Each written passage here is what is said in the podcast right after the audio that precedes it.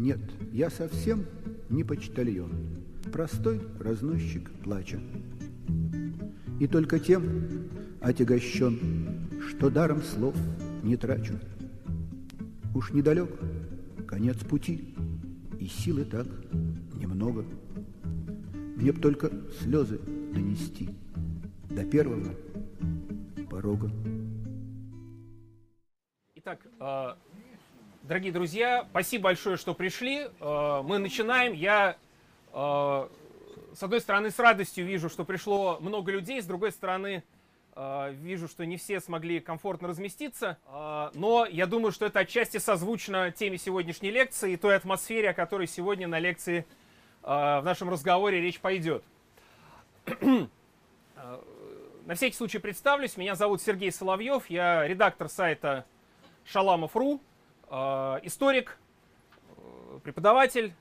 И сегодня э, я постараюсь рассказать о одной из шаламовских тем.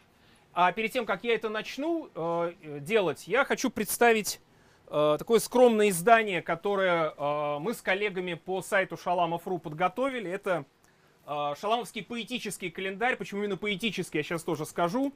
Инициатор издания этого э, Валерий Васильевич Есипов, автор биографии Шаламова в серии «Жизнь замечательных людей», который уже много лет занимается этой темой.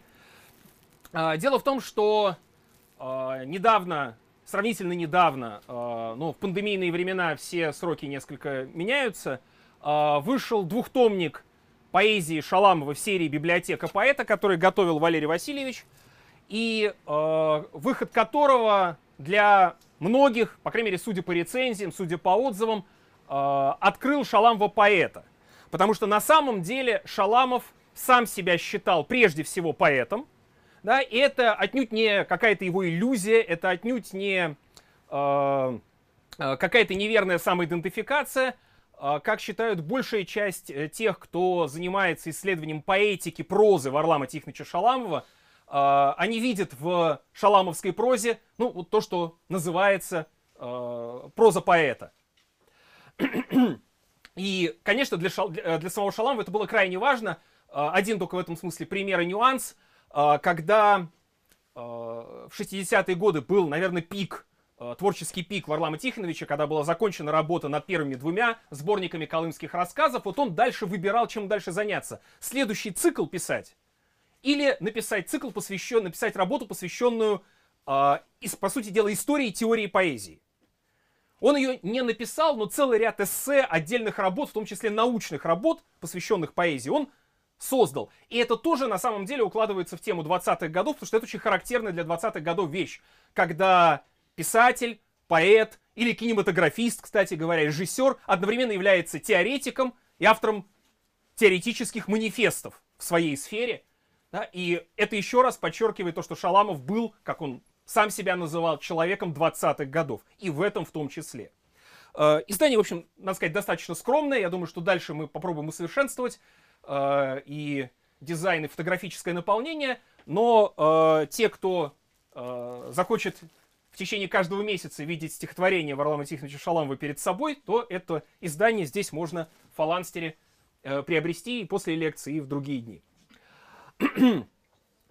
Начать я наш разговор... Да, как э, наш разговор будет построен? Я сначала постараюсь в э, э, приличные рамки, особенно учитывая, что часть э, слушателей стоит, э, уложиться с, собственно, монологической частью, а дальше я очень надеюсь на вопросы, э, на которые я постараюсь в меру своей компетентности ответить. В текущем году, уже начавшемся году, исполняется 115 лет со дня рождения Варлама Тихоновича Шаламова – 18 июня. И 17 января 40 дней со дня смерти Варлама Тихоновича. Лет. 40 лет, извините, 40 лет, конечно же, со дня смерти. И э, сегодня, вот ровно 85 лет назад, э, был подписан ордер на арест Варлама Тихоновича Шаламова в 1937 году. Э, иногда называют дату 13 января. Судя по всему, арест произошел ночью, как это было принято в те времена но нач, э, начало обыска, да, ну и сам подписан этот документ, который э, у нас есть, он скопирован в Федеральной службе безопасности, был подписан именно э, 12 числа. зачитаю.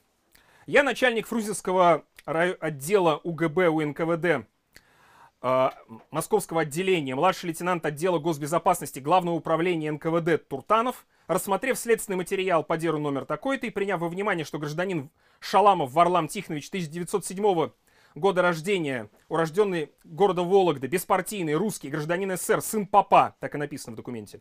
Работает в редакции журнала «За промышленные кадры» в должности зав. методическим отделом, проживает чистый переулок 8, квартира 7, достаточно изобличается в том, что ведет контрреволюционную троцкистскую деятельность. Постановил гражданина Шаламова Варлама Тихоновича привлечь в качестве обвиняемого по статье 58 пункт 10, антисоветская агитация, Меры пресечения, способ уклонения от следствия и суда, избрать содержание под стражей в Бутырской тюрьме.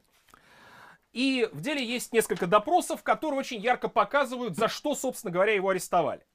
А, маленькое отступление в современность. Сейчас а, в нашем обществе довольно моден, ну, его можно по-разному называть, какой-то ностальгический сталинизм, неосталинизм, диванный сталинизм, особенно если взять а, в качестве примера некоторых, так сказать, левых, в кавычках, левых YouTube-блогеров, где довольно модной схемой является следующее. Ну что, Шаламов, да не только Шалам, в общем, много там было. Ну, участвовали в троцкистской оппозиции, участвовали, правильно их посадили.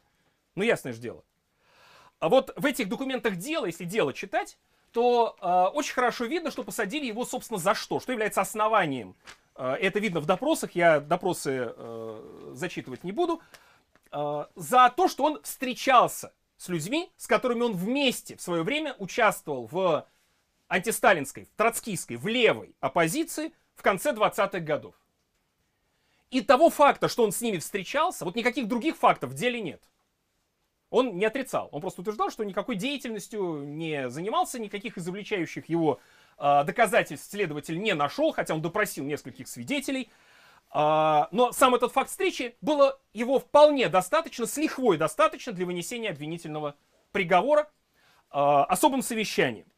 И тоже интересный документ. Справка, которая была дана редакции журнала «За промышленные кадры», где Шаламов работал, а он работал вот в этих журналах индустриализации, так сказать, сопровождавших индустриализацию, с того момента, как он отсидел свой первый срок, э, с 29 по 31 год, э, после чего он устроился в журналы сначала за ударничество, а вот в, э, перед арестом он работал в журнале «За промышленные кадры».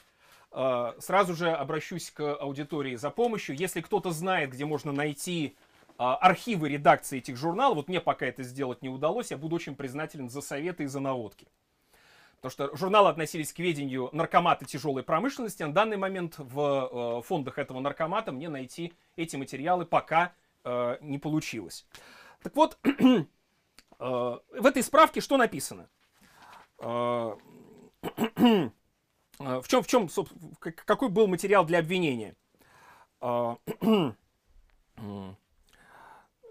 цитата. «Литературное ремесло он, видимо, изучил сносно, но работал как чиновник, аккуратно отсиживал часы, показывал достаточно ясно выраженное рваческое настроение, стремление за обычную служебную работу получить дополнительный гонорар, а, попытки получить прочий, прочий гонорар по наивысшим ставкам, что мы в применении к своим работникам обычно, обычно не делаем. А, и еще один фрагмент. В самой редакции он держался достаточно замкнуто. В период кампании по подписке э, на заем я вынужден был очень долго говорить с ним о необходимости подписаться на действительный месячный заработник, от чего он все же уклонился и подписался лишь на тот минимальный оклад, который фактически равнялся половине его заработка. Очевидно, что человек жил двойной жизнью. А, я лично видел его только по службе, поручения давал чаще всего через заведующего редакцией, но и от своих прочих сослуживцев вторая его жизнь, видимо, была тщательно замаскирована. Ну и дальше упоминание, что никаких антисоветских настроений Шаламова назвать не получается. Значит, э, важно здесь напомнить, что это начало 1937 года, это еще не большой террор, да, но тем не менее соответствующая риторика здесь присутствует. Но опять-таки фактов-то нет никаких, да, но нужно на всякий случай человеку, который, в общем, осознает возможную опасность для себя, да, э, дать максимально отрицательную характеристику, тем не менее не сильно отклоняясь от истины. А, вот после нескольких допросов самого Шаламова, где он более-менее повторяет э, только то, что он встречался со своими бывшими товарищами по оппозиции, а многих так и не видел, э, 20 мая, достаточно долго шло следствие, да, с января по май, 20 мая дело было направлено э, на особое совещание.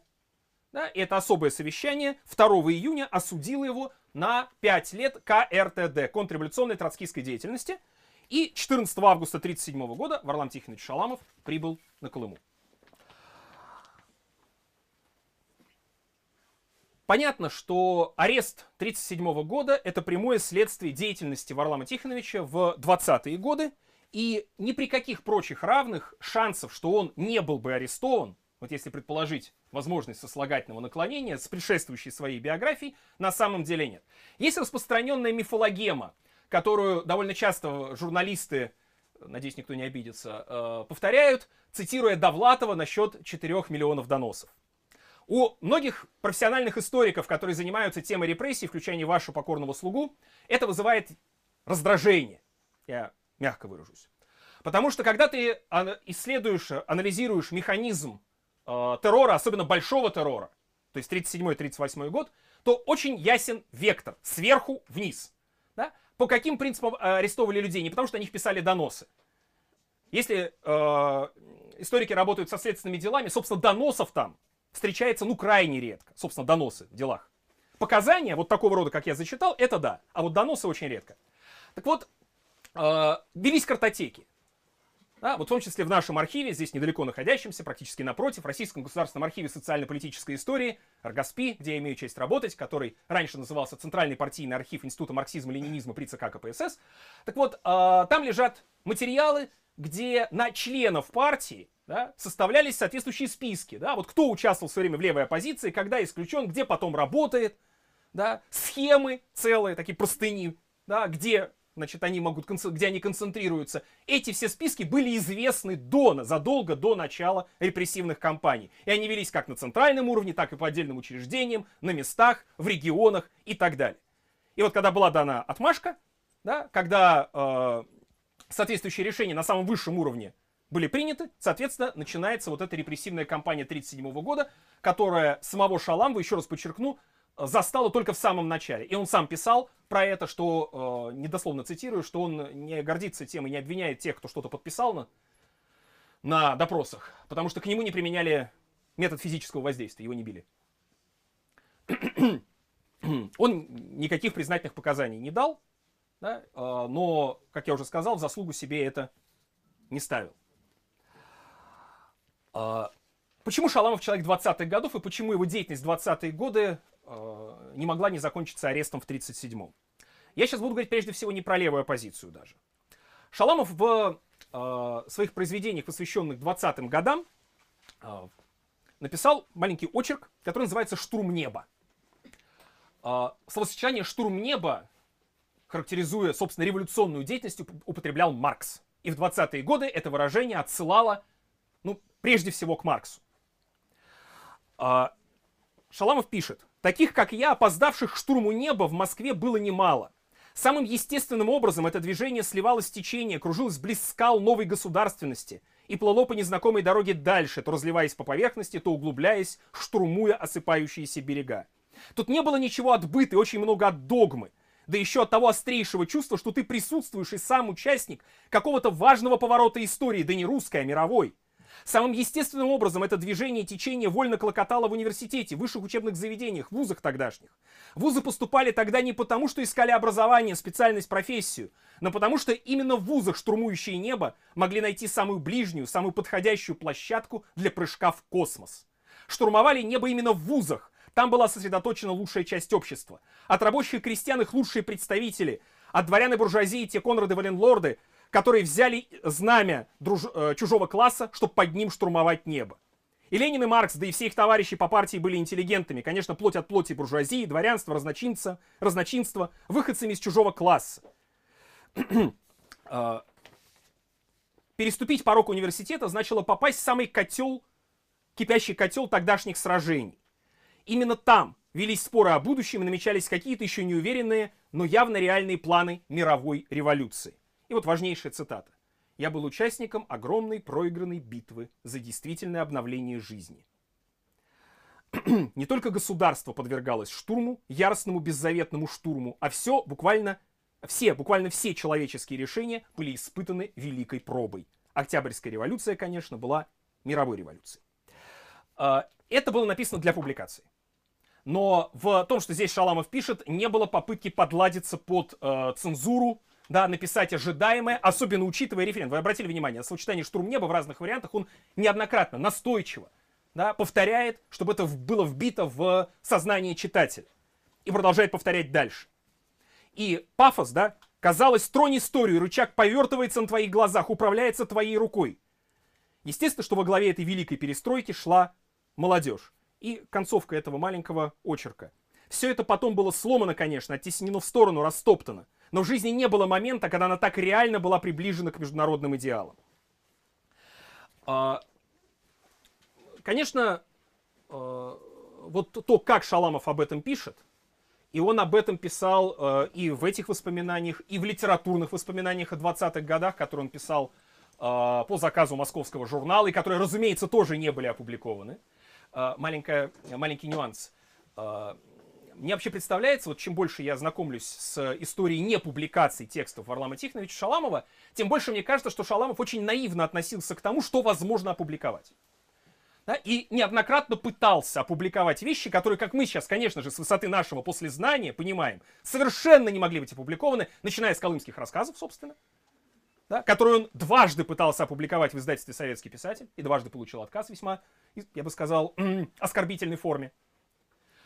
А, он пытался опубликовать эти воспоминания о 20-х годах. Он пытался опубликовать а, тоже Э, в одной, вот во второй попытке публикации колымских рассказов «Очерки преступного мира», которые ему издевательски порекомендовали опубликовать в ведомственном журнале МВД. И э, вот эти его попытки публикации пробиться в легальную печать продолжались и в 70-е годы, тоже с э, текстами, которые, как мы сейчас понимаем, были непроходимы. Например, его очерк, ну, судя по всему, не до конца э, отредактированный, Э, очерк Федора Раскольников. Э, для Шаламова было принципиально важно с тем, что он э, писал, достучаться до читателя здесь и сейчас. И, собственно, то, что нужно понимать, когда мы читаем его тексты, как мне представляется, это трагедию человека, который очень нуждался в читателе, очень хотел диалога с читателем, да, понимал на самом деле, что он сделал в русской литературе, да, и этого читателя не получил. А, и это очень ярко видно в, например, его э, письме старому другу, написанному в связи с э, процессом Синявского Даниэля, где он пишет не только о Синявском Даниэле, там пишет о себе, конечно, в том числе. Когда он пишет о Мандельштаме, о неопубликованности Мандельштама, он тоже пишет о себе здесь. И эта параллель простраивается совершенно очевидным образом. Надо сказать, что о литературе Шаламов написал очень насыщенные воспоминания 20-е годы. Если э, посмотреть вот эту несостоявшуюся журнальную публикацию, то удивляет количество фамилий на э, объем текста. Он пытается, и это очень важно, да, потому что Шаламов пытался рассказать о людях, которых в сознании, в общем, образованного уже, но сравнительно молодого читателя в эти годы нет. Про них не знают. Или знают недостаточно. И э, конечно же, это было не только желание возвращения к э, молодости и к тем кипящим э, бурям, дискуссиям, котлам, в которых он варился сам в те годы, но и, на самом деле, просветительская миссия, по сути дела. Когда речь идет о политической составляющей, здесь, понятное дело, цензурные ограничения были больше, но он пытался говорить и об этом. Ну, например, в тоже, разумеется, не опубликовавшемся материале 20-30-е годы, после э, снятия Троцкого, э, Шаламов, э, с поста наркома военмора, Шаламов фиксирует частушку, которая, кстати, публиковалась с ошибкой долгое время, пока немецкая исследовательница Франциска Тунхоенштайн не обнаружила ошибку в распознавании текста. Частушка такая. Значит, сняли Троцкого, да, назначили Фрунзе. Разве мож, можно горелкой Бунзена заменить сто свечевый осрам? Вместо Троцкого ставят Фрунзе. Просто срам. А, срам до сих пор существует эта модель, да, лампочки. Да, ну, немецкие, если не ошибаюсь тогда, немецкие. А, а, как, э, опять-таки, показывает практика, текстологической работы шаламовскими текстами предстоит еще достаточно много. А, и не последнюю очередь потому, здесь нет возможности показать картинку, на сайте шаламовском эти картинки есть, можно их посмотреть.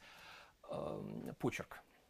Почерк каллиграфический в 50-е годы, дальше, особенно когда он спешил, да, в конечном итоге, благодаря болезням, в том числе вызванным лагерем, в какой-то момент превращается просто в волнистую линию, да, если ты там за сутки сидения разберешь пару слов, ты считаешь, что тебе очень повезло. И дальше о чем здесь пишет Шаламов, продолжая историю с этой частушкой. А, он пишет о том, Фрунзе проработал недолго, в 25 году он умер на операционном столе от наркоза.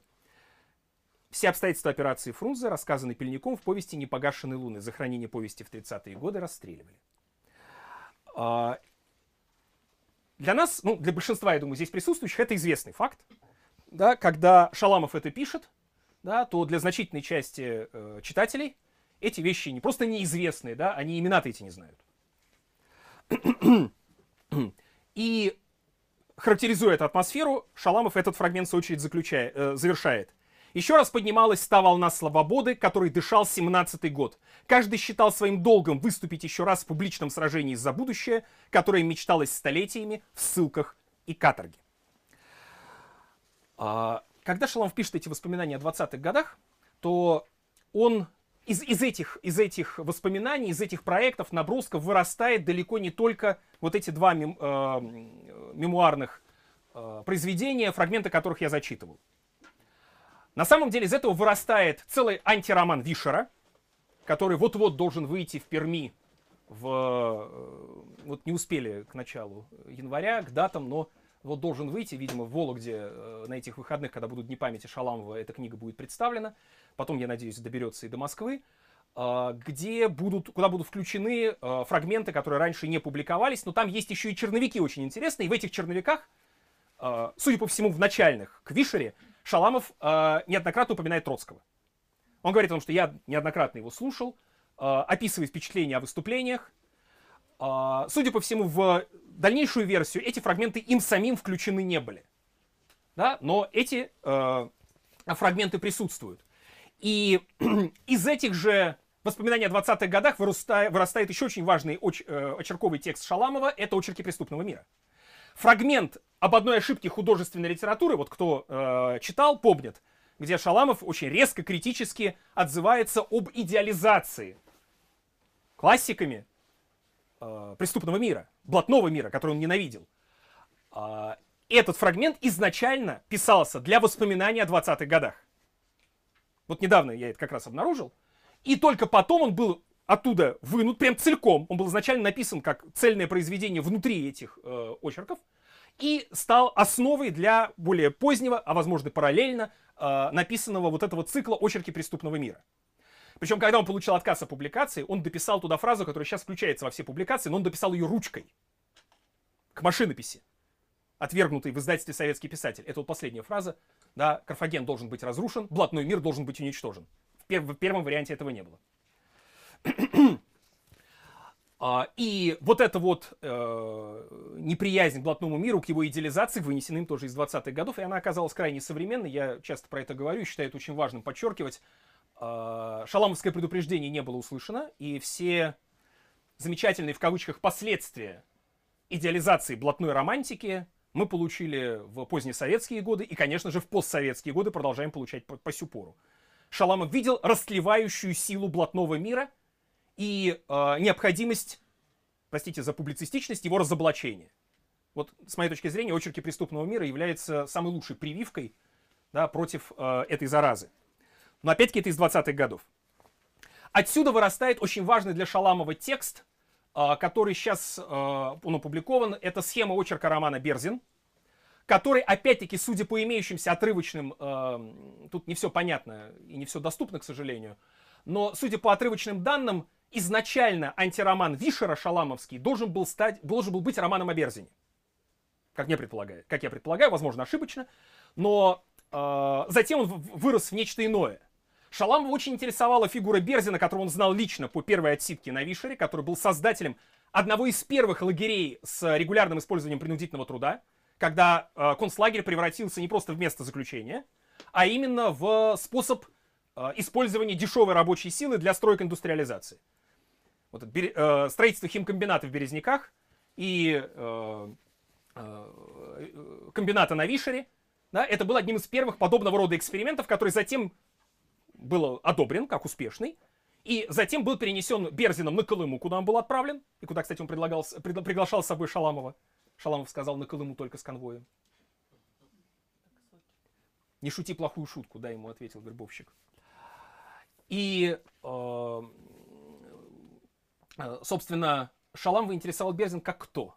Как человек, который начинал как революционер, которым Шаламов в целом, безусловно, сочувствовал, причем революционером разных взглядов, у него не было четких, как политических, э, четких партийных пристрастий, э, но э, который становится одним из создателей этой государственной машины, которая затем превращается в машину террора, и который сам становится ее жертвой.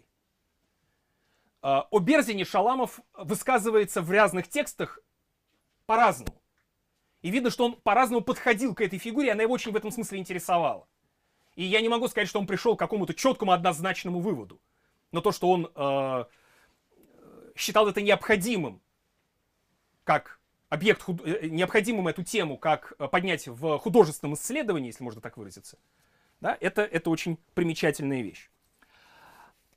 Э, я упомянул, цитируя Шаламова, про э, вузы, про то, что происходило в вузах. Шаламов был студентом первого МГУ, как тогда его называли, жил в общежитии в Большом Черкасском переулке.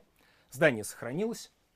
И э, к вопросу о противоречивости и переплетениях судеб в минувшем веке, Шаламов уже в 70-е годы смог опубликовать в журнале «Юность» очерк «Студент Муса Залилов». Это Амусе Джалили, да, авторе Моабитской тетради, герой антифашистского сопротивления, погибшим да, за создание подпольной организации и поспособствовавшим тому, что как минимум сотни, если не больше, э, служащих э, татарского легиона коллаборационистского формирования перешли в Красную армию. Э, они жили в одной комнате. Он о нем пишет. Муса еще не был Джалилем, до войны еще было далеко, но внутренне готовился к этой роли. Поэты часто предсказывают свою судьбу, пытаются угадать будущее, русские, по крайней мере. И Пушкин и Лермонтов. Первым русским стихотворением, которое выучил Муса Залилов перед тем, как стать Джалилем, был «Узник Пушкина». Мы, его соседи по студенческой комнате, шлифовали татарскую речь, очищали пушкинские стихи от всех посторонних звуковых примесей, пока узник не зазвучал по-русски, по-пушкински. И финал рассказа. Ну, не рассказа, очерка, конечно. В моем рассказе нет никаких телепатических домыслов. По структуре белков не вывести химической формулы героизма. Но воздух, шум времени, знаковое словосочетание, да? Шум времени – понятия вполне конкретные, доступные глазу, слуху и осязанию. Муса Залилов прожил почти год в тогдашней Черкасске первой МГУ. Было, значит, в том воздухе что-то необходимое человеку. А, несколько, уже достаточно давно, наверное, около 10 лет назад, даже больше уже, чем 10 лет назад, э, мой коллега, э, доцент ИСТФАКа Московского университета Сергей Юрьевич Агишев нашел в архиве МГУ дело студента Шаламова. Оно опубликовано. И в этом деле есть заявление. Заявление на Шаламова, э, его товарищами по комнате, где проживает студент второго курса судебного отделения факультета советского права Шаламов ВТ которым постоянно производится нарушение всяческих правил общежития, в частности нашей комнаты. И к числу таковых нарушений нужно отнести, и дальше там, значит, описание грехов Варлама Тихоновича, э, финал из-за такого, э, этого заявления. Из-за такого поведения Шаламова наша комната имеет небрежный вид во всех отношениях. Невозможно никак установить чистоту и опрятность. Поэтому на основании вышеизложенного просим тройку содействия коменданта принять меры к выселению Шаламова из нашей комнаты и общежития, избавить нас от шаламовщины. Сергей Юрьевич свой материал, посвященный публикации студенческого дела, так и назвал «Избавить нас от шаламовщины». Вот это «щина», да, это тоже 20-е годы на самом деле. Есенинщина, да, Воронщина, да? Многое. Да, и подписи. Пять подписей, вторая подпись Залилов. А, а теперь я несколько, видимо, нарушу, э, по крайней мере, ожидания части публики. А, мы не знаем, почему эти люди подписали это заявление. Оно было подписано, если я не ошибаюсь, то ли за день, то ли в тот же день, когда Шаламов был исключен из МГУ. Вполне возможно, что это была формальная штука, да, поскольку Шаламова исключили формально из МГУ за сокрытие социального происхождения. Основанием служил донос, но не этот. Э, его земляка из Вологды, который просто по месту жительства семьи Шаламова, да, понял, что это дом Причта, да, и, соответственно, определил семью своего сокурсника. Там из чисто корыстных соображений донос был написан, там комната, хоть место в комнате и так далее. А, скорее всего, невозможно это пока доказать, но, скорее всего, все-таки исключение было связано не только или даже не сколько с закрытием социального происхождения. К этим вещам, хотя формально, да, дети э, духовенства напрямую не имели права учиться, но к этому тогда, в 20-е, еще смотрели на это сквозь пальцы совершенно. И обойти это было можно. Шаламов это обошел, получив, как известно, трудовой стаж, работая сначала ликвидатором э, безграмотности при больнице, а затем в, на кожевенном заводе в Кунцево. То есть дальше он уже имел возможность записать, да, в качестве своего социального положения рабочий, да, и спокойно поступать на интересующего факультет советского права. Э, скорее всего, исключили все-таки за связи с оппозицией. За связи с оппозицией. Э, то, что среди однокашников Варлама Тихоновича оппозиционеров было немало, как раз, кстати, на факультете советского права, это было известно. Э, есть эпизод, когда декана факультета советского права МГУ, 20-е годы, парти, внутрипартийные дискуссии, деканом был Ягуарьевич, да, его называли, э, Алексей Януарьевич Вышинский, Андрей Януарьевич Вышинский. Будущий прокурор СССР, один из э, непосредственных организаторов террора. Да, в прошлом, кстати, меньшевик, подписавший, как известно, э, ордер на арест Владимира Ильича Ленина в 17 году как немецкого агента. Ну и потом, когда надо быть э, святей Папы Римского, да, я новообращенному католику, соответственно, он выслуживался. Это тоже не, не э, уникальная история. Александр Константинович Воронский в книжке «За живой и мертвой водой» и в других своих работах, он, э, у него там есть некоторые филиппики по поводу революционеров, которые, э, в общем, как-то себя после или во время Первой русской революции проявлять в качестве революционеров перестали, а потом в уже э, 20-е, и в 30-е годы, да, вдруг оказались старыми большевиками с огромным партийным стажем. Такое приспособленчество, да, и карьеризм, на который э, в значительной степени и э, опиралась сталинская диктатура. Так вот, э, Вышинского, который был сторонником Сталина в конце 20-х годов в внутрипартийной борьбе, выгнали из аудитории первого МГУ. Освистали, и вслед ему калоши полетели, его собственные. Да? Это 20-е годы причем конец. Опять-таки, есть стереотип, вот, который я держу в голове, когда сейчас эти вещи рассказываю, а, что ну, у нас же часто такой монархический подход к истории, да, вот, значит, правил там, Александр III, Николай II, ну, там, ладно, время, ну, хорошо, Керенский, допустим, да, дальше Ленин, дальше Сталин, да, и Сталин начинает править с 24 года. Да, а, это поддерживается до сих пор учебной литературой, но это, конечно, совершенно не соответствует действительности. И а, в атмосфера 20-х годов была совершенно, совершенно иной. И э, в своих текстах об этом периоде э, Шаламов эти, эту, эту, эту атмосферу всячески пытается показать человеку, который очень слабое может о ней получить представление из доступной в 60-е годы литературы. Опять вернемся к этому. Но, э, возвращаясь к этому заявлению Мусы Залилова, знал ли Шаламов об этом доносе? Мы не знаем точно. Но с большой долей вероятности мог себе представить. В такие, тогда эти вещи не секретились, это причем дело-то МГУшное, да, не, не ОГПУ и не НКВД впоследствии. А, и даже от того, знал он или не знал, никак не зависит тот факт, что он написал этот восторженный, можно сказать, очерк памяти Мусы Залилова, Джалиля, в конце жизни. А, для него вот этот принцип, вынесенный из 20-х годов, кстати, из народнической прежде всего литературы, соответствие слова и дела, и когда и, и в, в этом принципе важно не, даже э, не только то, чтобы человек постоянно, хотя он к себе предъявлял именно эту, э, именно этот критерий, чтобы слово соответствовало делу, но э, человек здесь вполне экзистенциалистская, по-моему, терминология подходит. Человек должен проявить себя человеком слова и дела в пограничной ситуации, в решающей ситуации. И для него, вот он, собственно, прямо пишет в этом очерке, что э, Джалиль для него прежде всего это вот этот акт самопожертвования в фашистских застенках. Подполье и затем в фашистских застенках. в другом месте он напишет, что Джалиль это не стихи, да, это, это судьба, а не стихи. Боюсь не точно процитировать, но близко. Да? Прежде всего судьба. А стихах Джалиль он назывался несколько раз э, нелицеприятно. Но это не важно. Важен акт, поступок в данном случае. И он увязывает его с временем собственной молодости. Его э, тоже набросок стихотворения, да, там где Фучик, Карбышев, Джалиль, вот мои герои, да, это тоже не попытка подладиться под цензуру, это э, выявление вот этих людей соответствия слова и дела, готовых на самопожертвование. Вот это для него э, принципиально важно.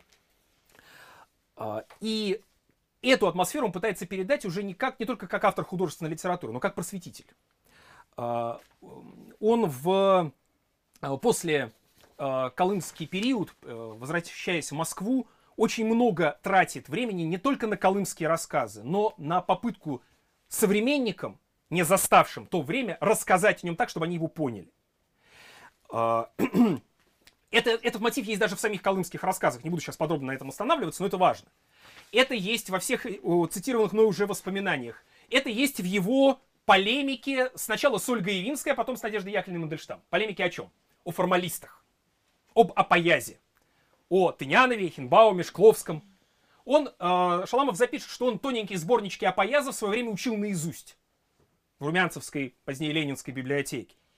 Э, в среде, э, что называется, старой интеллигенции отношение, как ни странно, к э, этим формали, формалистским экспериментам, ну, конечно, не было таким, как в официозе, да, где за формализм громили а, но было, в общем, довольно скептическим. И в обоих случаях, и в дискуссии с Ивинской, в переписке с Ивинской, а, вскоре после возвращения с Колымы, и в переписке с Надеждой Яковлевной Мандельштам, и, судя по всему, в устных спорах, он э, отстаивает необходимость изучения формализма, отстаивает э, ценность того, что они делали, необходимость продолжения этой традиции э, и научного подхода к литературе.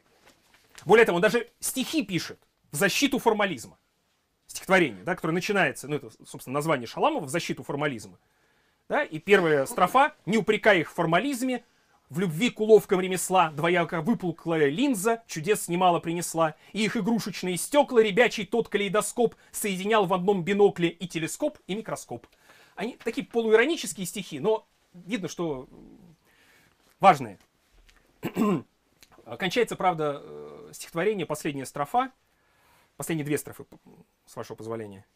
Тот, кто хотел на путь поэта себя вернуть, в конце концов, бегун кровавой эстафеты известных русских мертвецов. Но рассудительные боги не принимают смерть таких. И им нужна не кровь двуногих, а лишь, живу, а лишь с живою кровью стих. А, э, чтобы осознать значимость э, для Шаламова этой, этой, этой защиты, во-первых, Шаламов, продолжая идеи формалистов, пишет научную статью, который публикуется в одном из сборников э, учеников Лотмана э, в 1976 году, который назывался э, семиотика, сборник, название статьи, вспоминаю, вылетело, сборник «Семиотика информатика». Эту научную статью, благодаря, как я понимаю, помощи Юлия Шрейдера и Сергея Гиндина, да, эта статья была опубликована – и, э, как потом замечал Вячеслав Всеволодович Иванов в этой статье, он продолжал идеи, э, Шаламов продолжал идеи э, Брика и э, Якобсона. А, и Поливанова прежде всего, конечно же, Поливанова. Причем самого Поливанова Шаламов, судя по всему, не читал. Но шел в осмыслении поэзии схожими путями. А, вот эта э, шаламовская просветительская миссия, которую он сам на себя взял, помимо э, чисто э, литературной работы, э, не должна сбрасываться со счетов. Э, я с большим удовольствием вижу здесь внучку Александра Константиновича Воронского, Татьяну Ивановну Исаеву. А имя Воронского с Шаламовым связано очень тесно. Помимо того, что Шаламов его лично знал, судя по всему, насколько тесно, трудно сказать по имеющимся документам и данным, но знал. А, он был первым, кто после реабилитации Воронского написал о нем статью в легальной печати. откуда, правда, имя Воронского, э, ну, его упоминание сократили в три раза при цензурной правке. Но, тем не менее, он это сделал. Он, Варлам Тихонович, тесно общался с Галиной Александровной Воронской, с дочерью Александра Константиновича и с мамой Татьяны Ивановны. И позволю себе процитировать. Когда издали, наконец-то, в сокращенном виде, в обрезанном виде, книжку «За живой и мертвой водой», Шаламов Галина Александровна не напишет. Отредактирована книга, прямо сказать, неважно. Режет глаз, например, отсутствие отдельного эпиграфа к третьей части. И маршалы зова не слышат, иные погибли в бою, другие ему изменили и продали шпагу свою. Воздушный корабль. намек был понятен на что, да? ну, не Наполеона, конечно же, а на Ленина. А маршалы — это Ленинская гвардия. Да? А, эпиграф действительно, кроме первого издания, в советское время снимали. Снимали не только его, там довольно интересная э, правка была, но Воронский был важен Шаламову не только как участник левой оппозиции, не только как создатель и редактор первого советского литературного журнала «Красная новь». Как мне кажется, я здесь несколько рискую, высказывая это предположение, а, Шаламова в литературной традиции 20-х годов чаще всего связывают, конечно же, с Лефом. Лефом, новым Лефом, фактовиками. И он действительно приходил в этот кружок. Потом о нем достаточно иронично отзывался. Там был у него диалог с Третьяковым, когда Третьяков его хотел, а, чтобы Шаламов написал а, статью про язык радиорепортера. Шаламов сказал, ну как-то им было не очень интересно. Он говорит, я хотел по общим вопросам. На что Третьяков сказал, по общим вопросам мы сами пишем. Больше Шаламов в кружок этот не приходил. Но на самом деле на авангард 20-х годов существует некая мода. Да? Это не значит, что он недостоин внимания, конечно же достоин. Но за этой модой затмеваются другие направления того времени. И э, в частности, это как раз э, круг Красной Нови, э, группы Перевал и наследие самого Воронского. Воронский в статье о новом реализме писал некоторые вещи, ну, например, не случайно читатель предпочитает дневники и мемуары. Возможно, что где-то здесь нужно искать новых форм. Из этого, однако, не следует, что, например, роман отжил свое время, но, по всей вероятности, он займет более скромное место, чем занимал до сих пор, и подвергнется, да и, пожалуй, подвергается и сейчас очень заметным изменениям. Шаламов будет провозглашать в своем манифесте о новой прозе смерть романа, как литературной формы и э, необходимость для писателя э, живой крови, да, личного, э, личной вовлеченности и э, документальности. Шаламов в литературе, это отдельная тема и достаточно большая тема, э, действительно стирает, по сути дела, грань между художественной литературой и нехудожественной и делает ее художественной максимально. Вот работы Лены Михайлик, Елены Михайлик, э, замечательная работа, у нее вышла в издательстве НЛО книжка по шаламовской поэтики. Я, кто не читал, очень рекомендую. А, там показано, как Шаламов а, то, что производит впечатление документальности, каких-то, может быть, даже бытовых описаний, а, делает таким с помощью набора, причем неограниченного набора, там все время она что-то новое находит, когда исследует его тексты, литературных приемов, ассоциаций, э, реминисценций. При этом текст оказывается рассчитанным на читателя совершенно разным уровнем эрудиции. Один читатель прочтет его, который не, имеет, не поймет целого набора ассоциаций. Одним образом, ну, банальный вариант, банальный пример, э, стандартный, ну, давайте его назову. Э, первый рассказ колымского цикла, да, начинается «Играли в карту у Канагона Наумова». Да, человек еще с советским школьным образованием, без высшего образования, пиковую даму узнает сразу. Играли в карту у конногвардейца Нарумова. Да, а дальше в рассказе это речь идет об игре в карты. Но, кстати, при этом забывается то, чем кончается первый очерк. Не рассказ еще, а такой художественный очерк. А, стихотворение в прозе даже, наверное, это правильнее назвать. Простите за жанровую путаницу, я не филолог. А, а, рассказ по снегу. Такое стихотворение в прозе, да? А заканчивается она фразой «А на тракторах и лошадях ездят читатели, а не писатели». А дальше первая фраза – отсылка к пиковой даме. И Шаламов говорит читателю, который захочет это понять, а вот сейчас вы будете читать художественную литературу, в котором, тем не менее, сказана правда. При том, что это художественная литература. То есть она не должна восприниматься как мемуар, как свидетельство. И а, вот это, я не случайно Воронского процитировал, это витало в воздухе 20-х годов у разных авторов.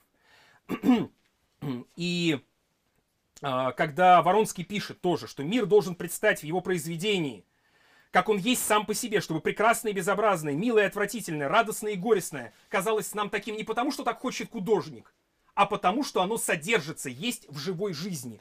Казалось бы, эта фраза к шаламовской прозе неприменима. Применима. Но там как-то с э, Колымой, э, с лагерными описаниями, с рассказом о лагере, э, с э, милым и прекрасным есть некоторые проблемы. Если не считать колымскую природу, кстати говоря, вот я уверен, что единственный положительный герой в целом колымских рассказов – это природа Колымы. А в стихах-то уж точно, но и в прозе. А вот, тем не менее, Шаламов ведь заставляет читателя погрузиться в этот мир да, не э, с помощью насилия, если можно так выразиться, да, а с помощью э, использования тех приемов, с помощью которых читатель начинает осознавать то, что передать другим путем просто невозможно. Ну, вот Шаламов пишет в эссе о прозе, это очень известная вещь, да, что э, если бы я использовал язык того времени, я недословно цитирую, конечно же, э, то он был настолько примитивен, беден, да, что это не было бы просто никому интересно. Поэтому для того, чтобы передать ощущение, эмоцию, которая вытекает из вот той жизни, понять, где кончается человеческое, да, и где начинается вот это зачеловеческое состояние, Шаламов использует литературные приемы, целый набор. Ну, один из э, тех, которым очень хорошо пишет Лена Михайлик, который можно посмотреть, когда вы читаете тексты, постаравшись абстрагироваться от первоначального впечатления, а, это то, что точек, с которых ведется рассказ, э, практически во многих рассказах несколько. Да, и э, раз, а, автор и рассказчик разводятся. И э, в одном рассказе речь может идти, вестись и от первого лица, и от третьего, одновременно, в одном рассказе. И это не ошибка редактирования. Это сознательный способ. Для того, чтобы читатель осознал, не, не, не рационально, да, а это все равно действует, да, что что-то в этом мире совсем не так, что он вывернутый наизнанку, что все масштабы, любимая шаламовская фраза, все масштабы смещены. И опять-таки, как мне представляется, он э, создает этот свой язык уникальный основываясь на э, синтезе тех, творческом синтезе э, тех литературных направлений, с которыми он имел дело и которых критиковал, по поводу которых иронизировал или наоборот, э, именно в 20-е годы. Э, наверное, э, еще один очень важный э, в связи с 20-ми годами сюжет, который мне представляется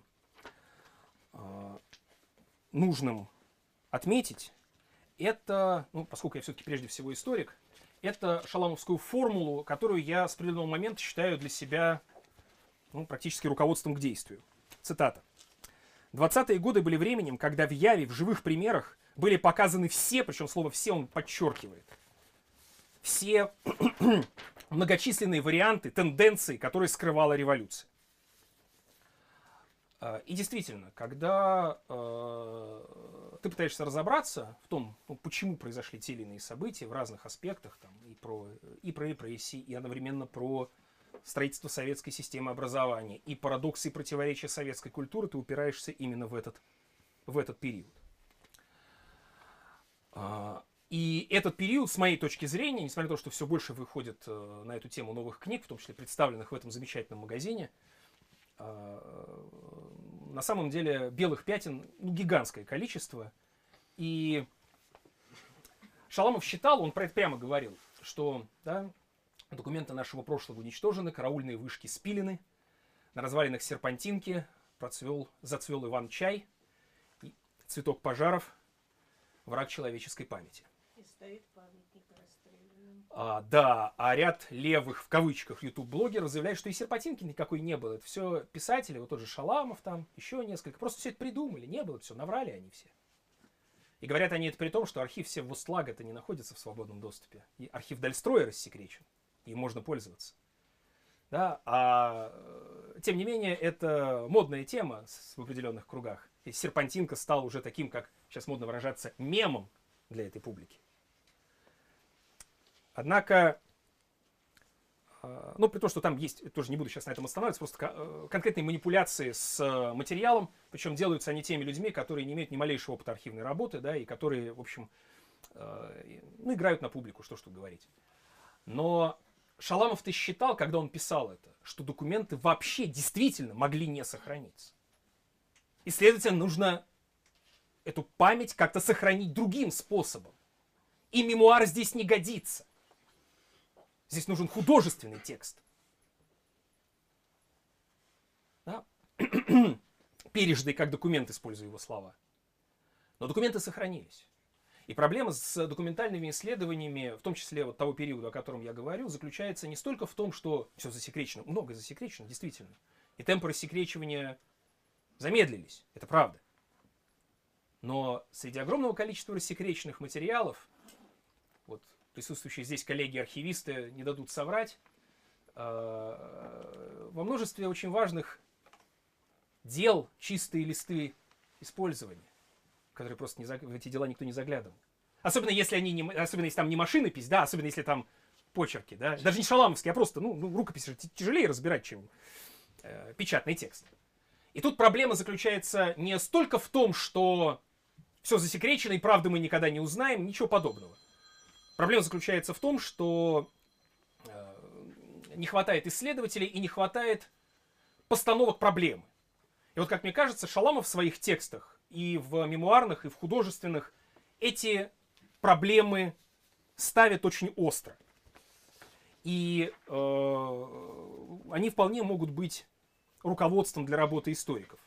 Вот этот штурм неба, о котором я очень фрагментарно постарался рассказать, этот штурм неба еще не изучен до конца. И мы очень часто пытаемся о людях того времени, ну, один из главных принципов работы историка, это принцип контекста, да, соблюдать контекст. Нельзя людей, события, мысли людей определенного времени вырывать из той обстановки, да, и пытаться о них судить, с одной стороны, с высоты нашего послезнания, а чаще всего просто с современной обывательской точки зрения. Чаще всего дело заканчивается именно этим, причем в том числе у профессионалов-историков или людей, которые считают себя историками. Опять сошлюсь на Э, Александра Константиновича Воронского э, вышла модная книжка Юрия Слезкина «Дом правительства», которая является ярчайшим примером манипуляции с текстами и попытки как раз задним числом подогнать очень сложный материал, с которым автор блестяще знаком, это правда, да, подогнать под очень примитивный шаблон. Простите за так сказать, характеристики, но опять-таки я думаю, что ряд коллег здесь не дадут соврать в этом вопросе. Зачем писать очень толстую книгу, если ты заранее знаешь все ответы? Да, до того, как ты не, то, что, не только ее, собственно, писать начал, да, а до того, как ты приступил к исследованию. Ну и резать цитаты тоже нехорошо, это уж совсем нехорошо. Так вот, э, изучение этого периода, в том числе через призму, через шаламовскую призму, если можно так выразиться, это, э, как мне кажется, отличная прививка против, с одной стороны, вот такой идеализации сталинского периода, а с другой стороны против представления, согласно которому вся советская история сплошной черный провал на человечестве. Да, э, и э, это шаг к пониманию просто. Э, шаг к пониманию в том числе потому, что не судьба Шаламова, не его тексты, не его, собственно, колымские рассказы, уж не говорю про стихи, просто в эти схемы не укладываются. И закончить я, прежде чем мы перейдем к вопросам, закончить я хочу одной цитатой. У Шаломова есть рассказ. Он входит в колымские рассказы, но относится он к периоду... Это рассказ э, из цикла «Воскрешение лиственницы». Из колымских рассказов, наверное, со, из колымских рассказов, из всех пяти циклов, наверное, самый оптимистичный, если можно так выразиться, цикл «Воскрешение лиственницы». Ну, собственно, в названии это есть. Цитата из этого рассказа. В ранней молодости каждому подлецу я говорил в лицо, что он подлец. В зрелые я видел то же самое. Ничто не изменилось после моих проклятий. Изменился только сам я, стал осторожней, трусливей. Я знаю секрет этой тайны, людей, стоящих у стремени. Это одна из тайн, которую я унесу в могилу. Я не расскажу. Знаю и не расскажу. На Колыме у меня был хороший друг Моисей Моисеевич Кузнецов. Друг не друг, дружбы там не бывает, а просто человек, к которому я относился с уважением. Кузнец лагерный. Я у него работал молотобойцем. Он мне рассказал белорусскую притчу о том, как трепаны, еще при Николае, конечно, пароли три дня и три ночи без отдыха белорусского мужика, бедолагу. Мужик, пла- мужик плакал и кричал. А как же я не евший? К чему эта притча? Да ни к чему. Притча. И все. Спасибо за внимание. Вопросы?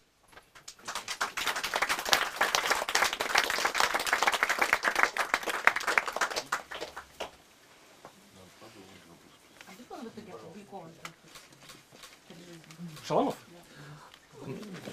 Рустам, а можно тебя попросить, э, там у меня в рюкзаке коробочка такая, я вот ее не вытащил, но в ответ на этот вопрос надо вытащить. Вот можно мне вот эту коробочку передать? Передайте, пожалуйста. Ага. При жизни Варлама Тихоновича было опубликовано некоторое количество статей. До э, еще его ареста было опубликовано несколько рассказов, причем один рассказ был арест... а- опубликован в питерском журнале после ареста. Ну, как... коммуникация была не очень. И вышло также пять прижизненных сборничков. Вот я сейчас покажу два. Пять вот таких тоненьких сборничков, они одного формата. Это второй, первый «Огниво» назывался. Вот второй вот этот «Шелест листьев», 64 года. Вот это вот почерк Варлама Тихоновича. Это книжка с э, его э, дарственной надписью. Это дарственная надпись. Я думаю, часть слушателей знает, кто такая Майя Муравник. Вот это э, дарственная надпись э, Майи Ильинични Муравник с уважением и симпатией. В. Шаламов, 18 февраля 64 года. Э, это книжка «Московские облака», сборник, э, сборник 72 да, 72 года пожалуй, наверное, наименее цензурированный из всех этих пяти. А, И Шаламов был известен прежде всего как э, поэт. В, но как поэт, опять-таки, не в том виде, в котором он хотел, потому что значительная часть стихов цензурировалась прямо в, в этих сборниках, там убирались фрагменты. А, Пользуясь вашим вопросом, я э, в свое время смотрел материалы внутренних рецензий на тексты Шаламова в издательстве «Советский писатель». Мы их опубликовали, большую часть. В том числе на поэтические сборники. Там очень интересно. Внутренние рецензии – это очень интересный жанр. И очень видно, как коллеги по Перу, некоторые Шаламова наоборот стремились э, опубликовать. В частности, Олег Волков. Он написал две положительные рецензии, внутренние рецензии для издательства «Советский писатель» на колымские рассказы. А некоторые, в том числе, кстати, отсидевшие лагерники, пытались его утопить. В частности, первый сборник «Огниво» был опубликован несколько позже, да, э, в том числе по причине, как мне представляется, внутренних рецензий, которые, внутренней рецензии, которую написал Виктор Боков. Разгромную внутреннюю рецензию на Шаламова. А,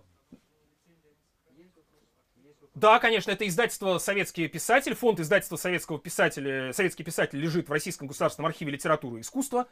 И там есть, это очень интересный фонд, и требует исследований отдельных, сам жанр внутренних рецензий. Э, И, э, так сказать, э, как, мне кажется, да, самый нижний этаж цензуры, да, вот где-то вот там и начинался. Поэтический. Это и поэтический, и прозаический. А Это поэтический, да. А, разумеется, тексты Шаламова расходились в сам издате. Вот, потом их начали публиковать в там издате, за границей. А, В, журна... в новом журнале изначально. Затем в... и в, издатель... в журнале «Посев». И в итоге, как известно, да, Шаламов выступил с протестом против заграничных публикаций в 1972 году. Но это совершенно отдельный сюжет. Это письмо в литературную газету 1972 года. Да, пожалуйста. Есть А, извини- извините, да. У, у- у вас? Есть. Да, пожалуйста. Потом. Ну, если кто-то раньше, да. Э, Сергей, у меня дв- ну, а- один вопрос и одна реплика. Скорее. Ну, э, Сначала просто попутный вопрос. э, Речь шла о Берзине, да? А было ли известно, и известно ли вам, было ли известно Варламу Тихоновичу о том, что Берзин был тот самый прапорщик Берзин, командир латышского дивизиона, который расстрелял левых эсеров 6 июля э, в Трехсветительском переулке. Э, Недавно документы тоже найдены. Э, насколько мне известно, нет. Вот дело Локкарта, конечно, упоминается в этой связи у Шаламова, да, дело Локкарта. А вот насчет мятежа левых эсеров, я боюсь наврать, специально не проверял, но, по-моему, нет. Ну, действительно, факт малоизвестный.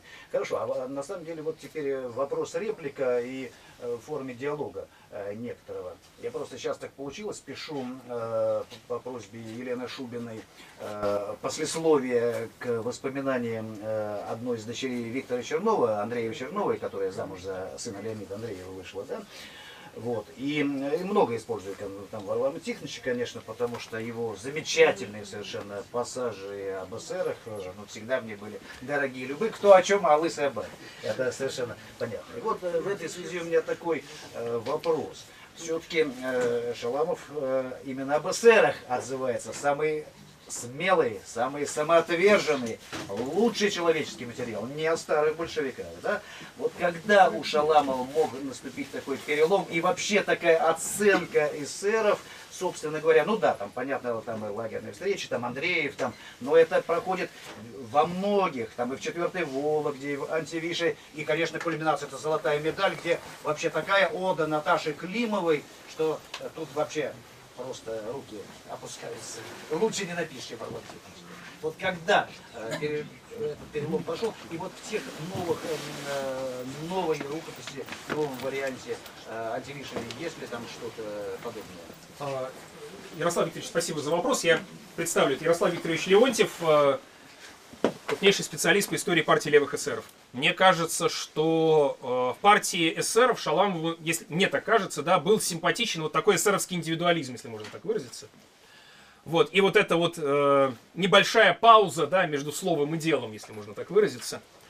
А, плюс, конечно, то, что эта партия, э, ее история э, не была известна в те годы, когда он о ней начал писать. Это для него, как мне кажется, тоже являлось дополнительным стимулом. Так же, как и для него был дополнительный стимул история Федора Раскольникова, да, в о, которой, э, о котором он отзывается в том же жанре, ну, хотя это более поздний текст, не до конца отредактированный, но жанр очень похожий на «Золотую медаль», хотя это очерк, а это рассказ. То есть такое жизнеописание практически в духе о географии. Жития святого. Вот, да. А, так же, как и в о Воронском, опять-таки, да? А, я не думаю, что здесь был переворот. Здесь Шаламова, здесь важна была, как мне представляется, не сколько партийная принадлежность, сколько именно личностные черты, личностные особенности. А, И просто в эсеровской партии вот этот индивидуализм, как я уже сказал, он просто был ярче выражен. И вот вы здесь упомянули два момента, я воспользуюсь вашим вопросом, сейчас э, про них скажу. А, Вот эта история с эсером Андреевым, кстати, в колымских рассказах э, один из героев, от имени которого ведется повествование, да, Андреев, там описывается передача эстафеты. Андреев, генеральный секретарь общества политика Торжан, да, лучшая похвала Шаламову. Что на самом деле фейк. Да, да, да, да, да. А, вы э, Шаламов, вы можете сидеть в тюрьме. Да, Андреев не был генеральным секретарем общества политика Торжан, и Шаламов прекрасно это знал. Но для него, почему он это включает в рассказ «Лучшая похвала»? Это передача эстафеты. Вот от старых революционеров к значит, сидельцу уже сталинского времени. Шаламов считал себя действительно плоть от плоти истории русской революционной интеллигенции. И он этот момент художественно оформляет. На самом деле в обществе политика Торжан было два Андреева, да, оба не имели никакого отношения к руководству обществом. И второй момент. Шаламов написал, хотел написать книгу о Наталье Климовой. Написал план этой книги. Написал рассказ «Золотая медаль», вошедший в «Воскрешение лиственницы». А потом историк Григорий Кан, по сути дела, по плану Шаламова, написал замечательную книжку о Наталье Климовой. Вдохновленный во многом, собственно, Варламом Тихоновичем. Это вот, я думаю, Шаламов был бы очень рад э, такому отражению своих текстов. все-таки позволить буквально и на этом заткнусь, чтобы другим не, не- не мешать. Э, И все-таки, опять же, возвращаясь к, к этому сюжету, когда он пишет о процессе Синявского и Даниэля, опять же он сравнивает, что только эсеры уходили вот такими несгибаемыми, с неопущенными головами с процесса 22 года и других, Да, с да. другими он не сравнивает. У вас был вопрос. Насколько, на ваш взгляд, большой террор и сталинские репрессии являются неким а, результатом точки бифуркации в 20-е годы? То есть вот у вас звучала тема, да, что в 20-е годы было много борющихся, скажем так, тенденций революции ну, 17-го. А, либо все-таки это был естественный ход развития тех тенденций авторитарных, которые некоторые люди, ну типа Богданова, большевиков или эсеров, там типа Виктора Чернова, а, видели еще раньше, некоторые в 17 году, некоторые, как Богданов, еще в 14 и говорили, что вот эта линия Ленина, эта линия жесткая, а, рано или поздно проявит себя в чем-то ну, собственно, в чем себя проявил Сталин. Как вы на это смотрите? Является ли Сталин некой отклонением от э, этой линии, или все-таки это закономерный результат развития тех тенденций, которые были уже тогда? Ни в коем случае не говорю при этом, что СССР это темное пятно, которое надо вычеркнуть из истории. Спасибо за вопрос. Это действительно очень сложный вопрос и очень правильный вопрос, если на него смотреть не с точки зрения публицистики и политпропаганды, а с точки зрения исследователя. На мой нынешний взгляд это так. А, конечно, это не прямая линия никакая. Конечно, нет. А, и а, борьба там, оппозиции в разных ее проявлениях против бюрократизации партии, против авторитаризма, тому свидетельство. И, кстати, масштабы этой борьбы мы сейчас, как мне тоже представляется, недооцениваем несколько, да, поскольку перед нами до сих пор отражается прежде всего история победителей, а не история проигравших. Да, и тут находят новые источники. Не так давно, да, в, как известно, были найдены рукописи левой оппозиции в, при ремонте полит, изолятора Синовского. Да, и они сейчас публикуются, группа исследователей во главе с э, доцентом МГУ Алексеем Гусевым. Вот, очень интересный источник. Это начало 30-х годов уже. Э, тетради Верхнеудинского полит, политизолятора. Э, при этом, при этом, я считаю действительно, что не в самой логике партии, а во время гражданской войны прежде всего, да, были заложены те тенденции, вокруг которых шла борьба, которые впоследствии стали основой для э, укрепления сталинской диктатуры и репрессий. Но, понимаете, очень удобно сразу сказать, что вот мы видим четкую линию, вот прям, да, знаете, как не в марксизме аутентичном, да, а в советской пятичленке, да, вот как э, человек в руки палку взял, так сразу начался путь к коммунизму немедленно. Прямой. Ну, там с некоторыми небольшими ответвлениями, да. Э, вот не надо объединять исторический процесс, да, и здесь очень важно э, э, рассматривать историю проигравших не только потому, что они проиграли и нужно отдать им честь и долг, и там долг перед ними э, э, мы в этом смысле имеем, а потому что э, важно смотреть на разные тенденции, которые не умерли все, которые проявлялись дальше. Вот опять-таки в связи с Воронским, да, Воронский погиб, Воронский был репрессирован. Но то, что он делал на посту редактора Красной Нови, то, что он делал как литературный теоретик, да, и как литературный критик, оно не умерло, и оно э, сохранило живую составную, ж, живую э, часть советской литературы даже в самые мрачные годы сталинской диктатуры. По-моему, так. Поэтому и здесь, здесь есть еще чего, здесь есть что исследовать, в том числе на уровне отдельных биографий. Э, очень важный сюжет, да. А можете как-то прокомментировать, может быть, сравнить, может быть, рассказать об взаимоотношениях Шаламова, а, Домбровского и Солженицына, если возможно. Это так еще на часика полтора, да? А, ну, на эту тему, на тему Шаламова и Солженицына написано очень много. И будет еще писаться, я думаю. И я очень надеюсь, что будет наконец-то полностью опубликована переписка. А, сразу важный нюанс. Дело в том, что э, часть шаламовских писем опубликованы по черновикам, а не по тому варианту, который дошел до адресата. Они очень сильно отличаются. Я приведу один пример. Не по переписке Солженицына, потому что я не видел писем Шаламова, которые дошли до Солженицына. Они, так сказать, в таком, по крайней мере, для широкой публики в закрытом состоянии еще пока. Я очень надеюсь на эту публикацию, что она в ближайшее время произойдет. Так вот, э, в письме к Надежде Яковлевне Мандельштам у Шаламова есть большой фрагмент, где он описывает э, то, как он искал свою погибшую кошку-муху. Очень трагичный эпизод, когда он там посещает приют, ну не приют, а место, в общем, как, как это правильно назвать-то, да, в общем, куда собирают этих животных, по сути, перед уничтожением, да, тогда. А, большой фрагмент, вот весь этот фрагмент не вошел в итоговое письмо. Шаламов его написал, выплеснул это и выбросил из итогового письма Надежде Яковлевне. А, обязательно мы опубликуем эту переписку в полном виде с, с, с, с этими, да, вот по Солженицынским письмам есть та же история, поэтому здесь эта публикация была бы очень ценна. Чтобы посмотреть, что, собственно, было написано и что дошло до Александра Исаевича, тем более, что не все черновики тоже сохранились, это тоже важно понимать, в Шаламовском архиве. А, что касается взаимоотношений, я здесь сошлюсь на Сергея Юрьевича Неклюдова, который был пасынком Варлама Тихоновича. Ольга Сергеевна Неклюдова была Э, женой Варлама Тихоновича 10 лет. а, э, Неклюдов написал, что Солженицын и Шаламов были людьми разными во всем. И для него некая проблема, да, он удивляет тому, что они какое-то время вообще в принципе могли взаимодействовать. Они довольно тесно взаимодействовали определенное время. Шаламов, как э, не, не все, наверное, знают этот факт, что э, Солженицын предлагал Шаламову соавторство в написании архипелага ГУЛАГа. Да, и это документально подтверждено. Это не просто слова, это документально подтверждено факт, подтвержденный факт. Так вот, Шаламов отказался, как известно, да, но тем не менее они, пере, они встречались, Шал, э, Солженицын приходил в дом, да, и, и э, очень живо обсуждали какие-то вещи, но они были абсолютно разные люди во всем, начиная от э, мировоззрения, причем не только политического, да, и кончая бытовыми привычками. В случае бытовых привычек это развело, э, судя по всему, и Юрия Осиповича Домбровского, э, великого писателя, на мой взгляд, недооцененного совершенно безобразным образом. Э, не потому, что он на лагерях писал, потому что тоже это, это совершенно другой способ говорить об этой теме, чем у Шаламова и Солженицына, и гениальный способ, у него язык потрясающий просто, у Домбровского. Вот. Он по-другому смотрит. Он по-другому смотрит. Так вот, э, у э, Домбровский пил. А Варлам Тихонович, в общем, не любил это дело и не любил пьяных.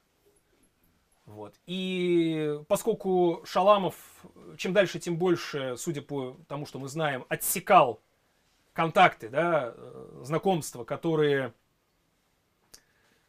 мешали работать, да. Это рассказывал Евгений Борисович Пастернак. Он рассказывал, что они как-то приехали к Шаламову, не договорившись о встрече, по-моему, с женой он приехал, может быть, сам сейчас могу наврать. А, постучались в дверь, Шаламов не открыл. И они обиделись, конечно. Ну так, не поняли, обиделись несколько, да. А потом, когда сам Евгений Борисович уже достиг преклонных лет, он понял, да, что человек больной, пожилой, и который ощущает конечность собственной жизни и хочет сделать как можно больше, вынужден делать так.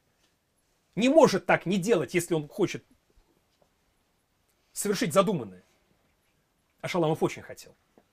Да? Поэтому вот, эти вот, э, вот этот э, контакт с Домбровским прервался, э, как мне кажется, по этой причине. Хотя, еще раз воспользовавшись случаем, я очень рекомендую читать Юлия Осиповича Домбровского. И прежде всего, конечно, хранители древности и факультет ненужных вещей, но и не только. Обезьяна приходит за своим черепом, местами просто потрясающие вещи, местами просто очень современные, я бы сказал.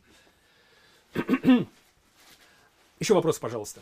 Шаламов поддерживал отношения с, с Мандельштамом? С Хазиной, я так понимаю, у них какие-то были переписки и так далее. С, э, с Надеждой Яковлевной Мандельштам? Нет, нет с, с Осипом Мандельштам? Нет, они не были знакомы. Не были знакомы. Не были, не были, конечно. Э, он узнал, собственно, он читал Мандельштама явно до э, ареста. Он вообще очень хорошо знал современную ему литературу.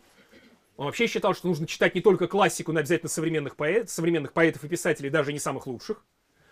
Это у него в записных книжках есть эта фраза.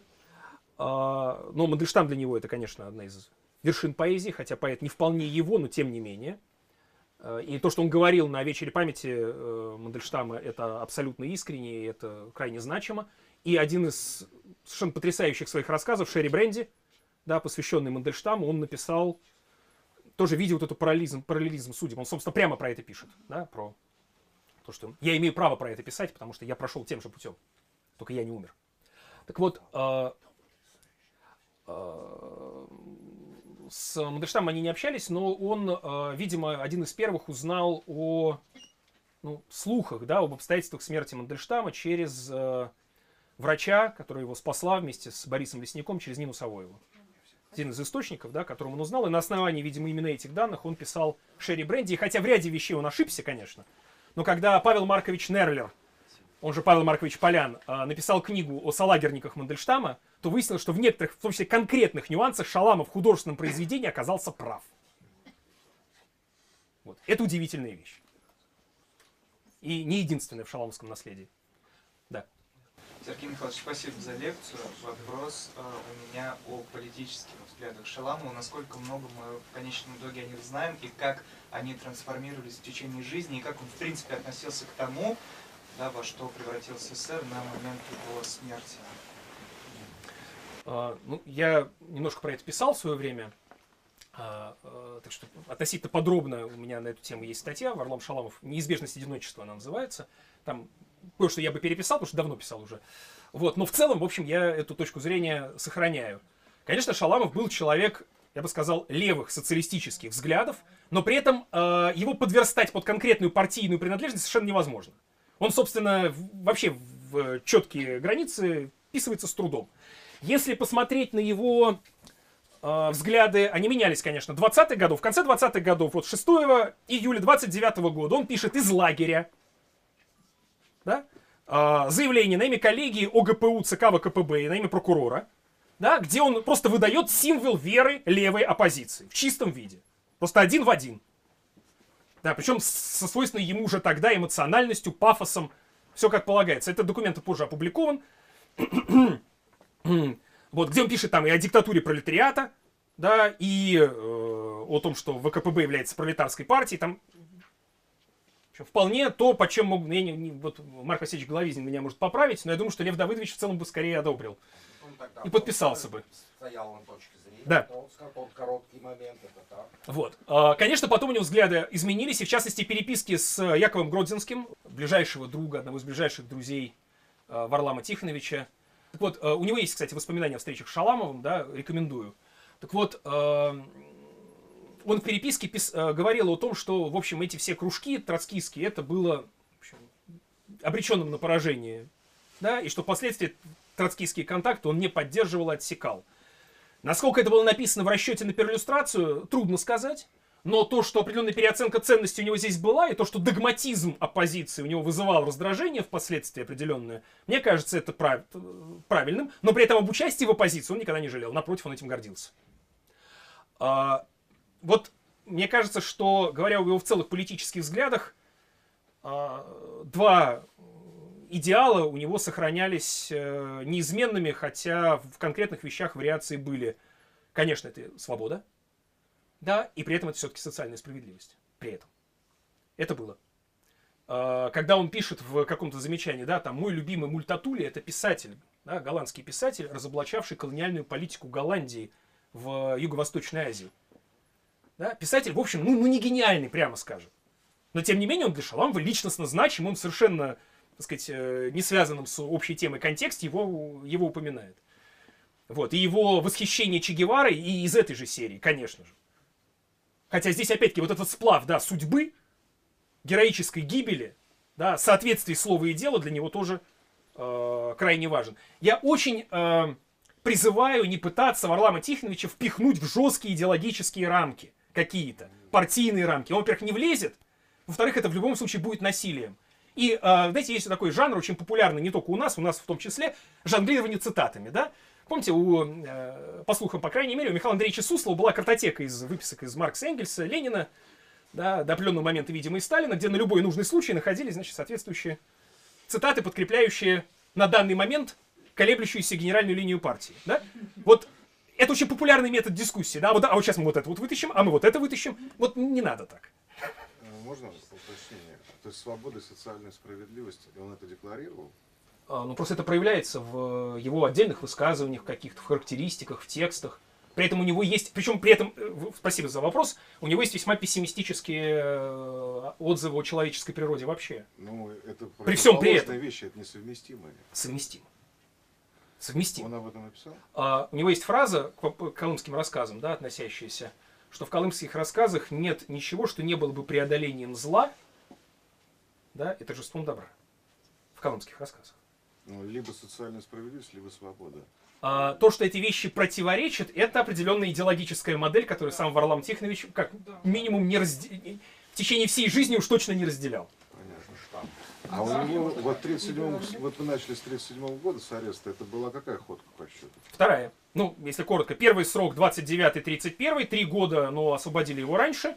Э, Статья «Социально вредный элемент». Это уголовная статья, по которой арестовывали политических в том числе. А, Вторая, второй арест, это вот КРТД, контрреволюционная троцкистская деятельность, 5 лет в 1937 году, и в 43-м автоматом э, 10 лет антисоветская агитация. Но он в лагере уже получил второй, третий Ну, срок. 37 это уже... Ну, 17, если полностью, да, 17 плюс э, еще два года на Колыме он зарабатывал деньги на отъезд, и там были ограничения по выезду.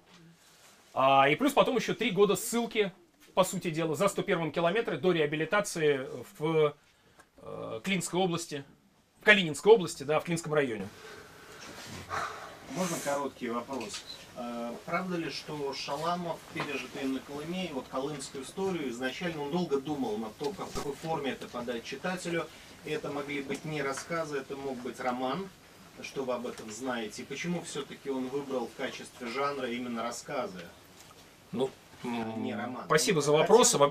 Мне кажется, что в лекции я пытался про это сказать. Да, Собственно, в было. 20-е годы э, он вполне разделял идею о том, что роман не годящийся для, для этого материала и вообще для современности. Да, для мира после Освенцима и Колымы это не работает с его точки зрения.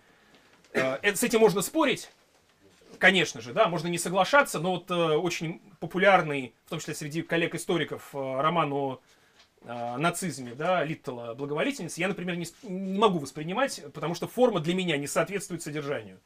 Вот. Может быть, потому что я Шаламова слишком много прочитал.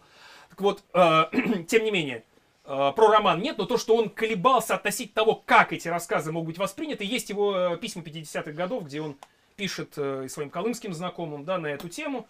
Э, изначально вот такой решимости и манифестарной убежденности у него, пожалуй, не было.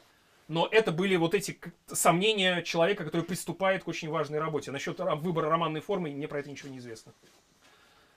Да, Сергей, конечно. Спасибо. А, Если можно, конечно, это большая тема.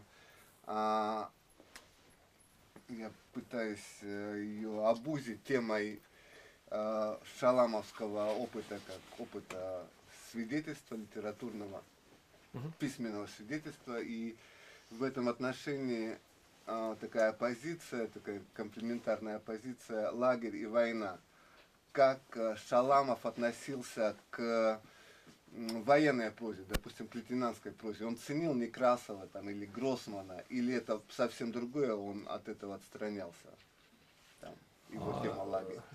Я помню, на конференции в 2011 Да, да, да, году конечно. была бурная дискуссия между Михаилом Рыклиным, да, и э, рядом исследователей, включая Валерия Есипова, э, там, политолога Александра Тарасова, вашего покорного слуги, еще рядом людей, как раз в связи с этой. У Шалама есть фраза, да, что за войной пытаются скрыть лагерную тему. Но это э, ремарк вполне конкретная, связанная с конкретной политической ситуацией. Шалам считал, что военная тема проще да, что она проще. А, Это да. А, При этом, а, ну вот я цитировал, да, насчет Фучик, Карбышев, Джалиль, да. Насчет отношения к лейтенантской прозе я сейчас затрудняюсь сходу вам ответить. А, Есть его отзыв на именно лагерные главы, они сражались за родину, они разгромные, шолоховские, но это именно потому, что лагерные главы, потому что там, ну, там Шолохов колебался с генеральной линией. И Шалам просто показывает, что ну, ну, ну, я тут ерунду просто пишет, да. А, здесь все понятно.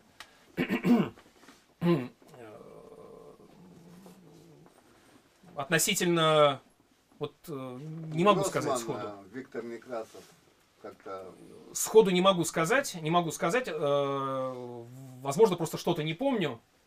Но э, в этой связи, вот тоже довольно известный отзыв, он, тоже тогда звучал в этой дискуссии, когда э, Шаламов там в письме, по-моему, обсуждает выступление Акуджава в Германии, да, который там как-то недостаточно определенно выразился, то что он сказал, что, что- что- что- надо было просто сказать, тогда вы на нас напали, да, и все. Да, и вообще что-либо обсуждать здесь бессмысленно.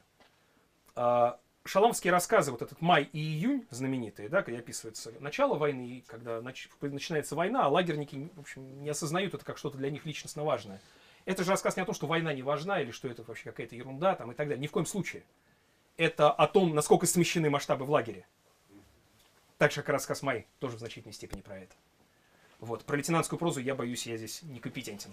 Мне кажется, все-таки важно прояснить, э, э, каких все-таки левых взглядов был Шаламов, потому что, ну, э, вот я читал статью на эту тему, там все-таки, мне кажется, есть такая, как бы, м, позиция умолчания, то есть признается, с одной стороны, что он был троцкистом в молодости, потом он как бы троцкистом быть не продолжил, но плюс-минус это такой как бы э, мар- марксизм-ленинизм там или романтический большевизм 20-х годов. Мне кажется, для этого нет э, базиса, то есть как бы все его герои, о которых э, социалисты, деятели освободительного движения, о которых он говорит с таким пиететом, это все-таки представители скорее народнической традиции. Вот вы сказали там о ссылке на молодого Маркса и, может быть, там на э, Воронского, как э, литературно значимого для него персонажа 20-х годов, но кроме этого, есть ли какие-то вообще отсылки к марксистско-ленинской традиции? Мне кажется, все-таки с такой, э, с таким как бы э, жаром говорить о процессе эсеров, э, с которого, собственно, начал,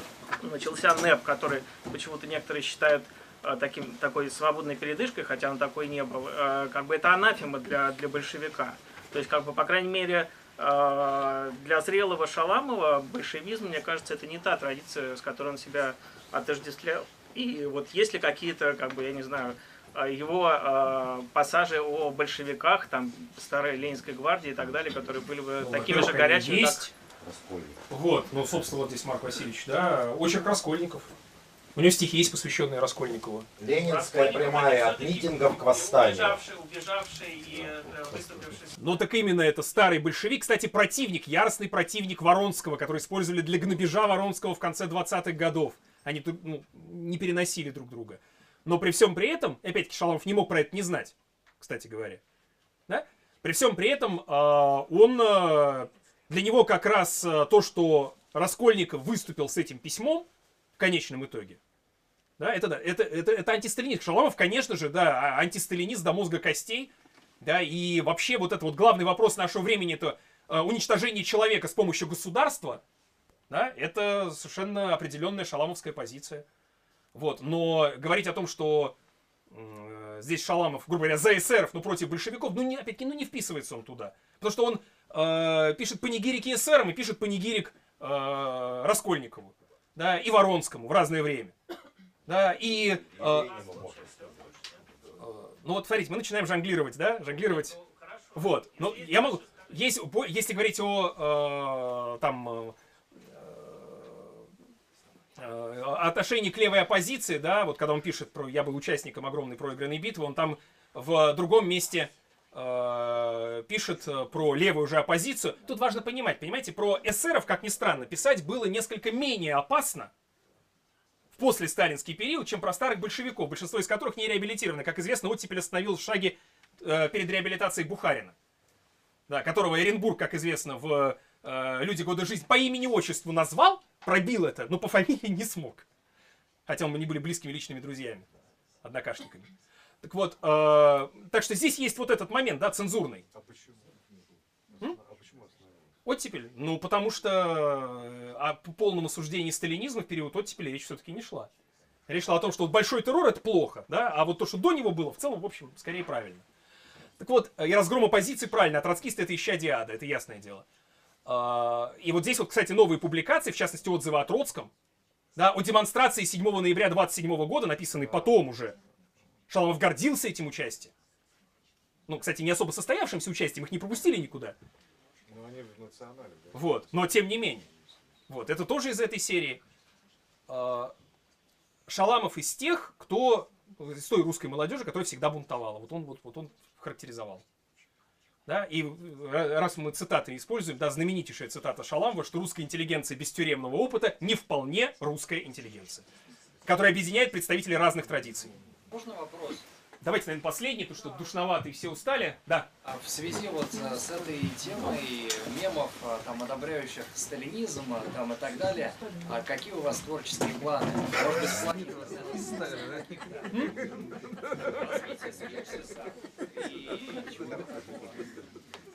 Я бы сказал, что они есть.